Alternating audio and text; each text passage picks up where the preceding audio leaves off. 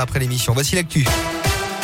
Et elle a une aujourd'hui, les pompiers humanitaires français mobilisés pour la crise en Ukraine. L'ONG PHF, dont le siège national se trouve à Saint-Etienne, envoie aujourd'hui une équipe sur place pour apporter de l'aide à la population.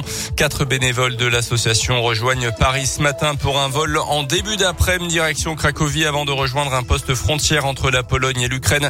Un flux important de réfugiés y transitent pour y fuir la guerre. Cette première équipe part pour une mission d'une dizaine de jours au total.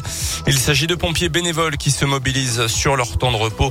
Le commandant Jérôme Giron, président fondateur de PHF, revient sur la mission qui les attend. On va mener deux choses en parallèle. La première, c'est que cette euh, première équipe, c'est un binôme euh, de gens expérimentés plus un binôme médical, médecin, infirmier, qui ont vocation à faire de l'évaluation et de la reconnaissance. D'une part, euh, pour s'articuler avec les autorités locales et le dispositif opérationnel qui est en train de se mettre en place pour que tout le monde soit en phase, et puis aussi identifier avec précision les besoins. Donc ça, c'est le premier volet. Et puis ici, en France, on va mettre en place une plateforme logistique de façon à rapidement récupérer du matériel en fonction des besoins exprimés sur le terrain, les reconditionner et les affréter euh, sur place pour une distribution dans les meilleures conditions. Selon l'ONU, plus de 520 000 personnes ont d'ores et déjà fui l'Ukraine depuis le début du conflit.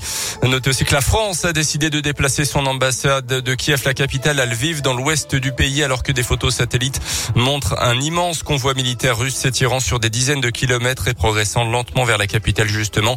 Hier, les premiers pourparlers entre Russes et Ukrainiens n'ont rien donné. Les deux parties ont prévu de se revoir dans quelques jours. Discussion hier également entre Emmanuel Macron et Vladimir Poutine. Pendant une heure et demie, indique l'Elysée. Le président russe a confirmé sa volonté d'éviter les frappes contre les civils et contre les axes routiers ukrainiens.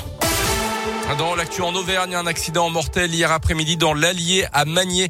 Le conducteur d'une voiture a perdu la vie. Selon la montagne, il a d'abord heurté un camion avant de s'encastrer dans un second, un camion citerne qui s'est renversé.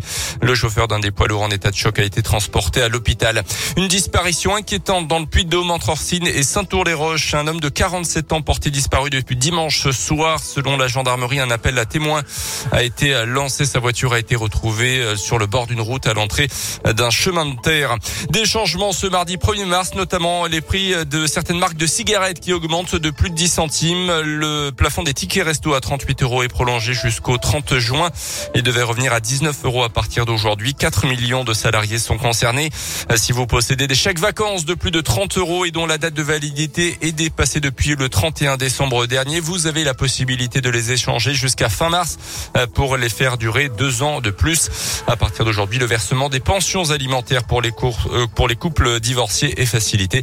Enfin, l'origine des viandes doit désormais être affichée dans les restos, les hôpitaux ou bien les cantines. Jusqu'ici, l'obligation visait uniquement le bœuf. On termine rapidement avec le foot avec le début ce soir des demi-finales de la Coupe de France. L'OGC Nice, club de Ligue 1, reçoit Versailles, club de 4 division. Ça sera à partir de 21h. Dans l'autre demi-finale, demain soir, Nantes recevra l'AS Monaco. Merci beaucoup Colin. Dans un instant, la QVQ avec vous.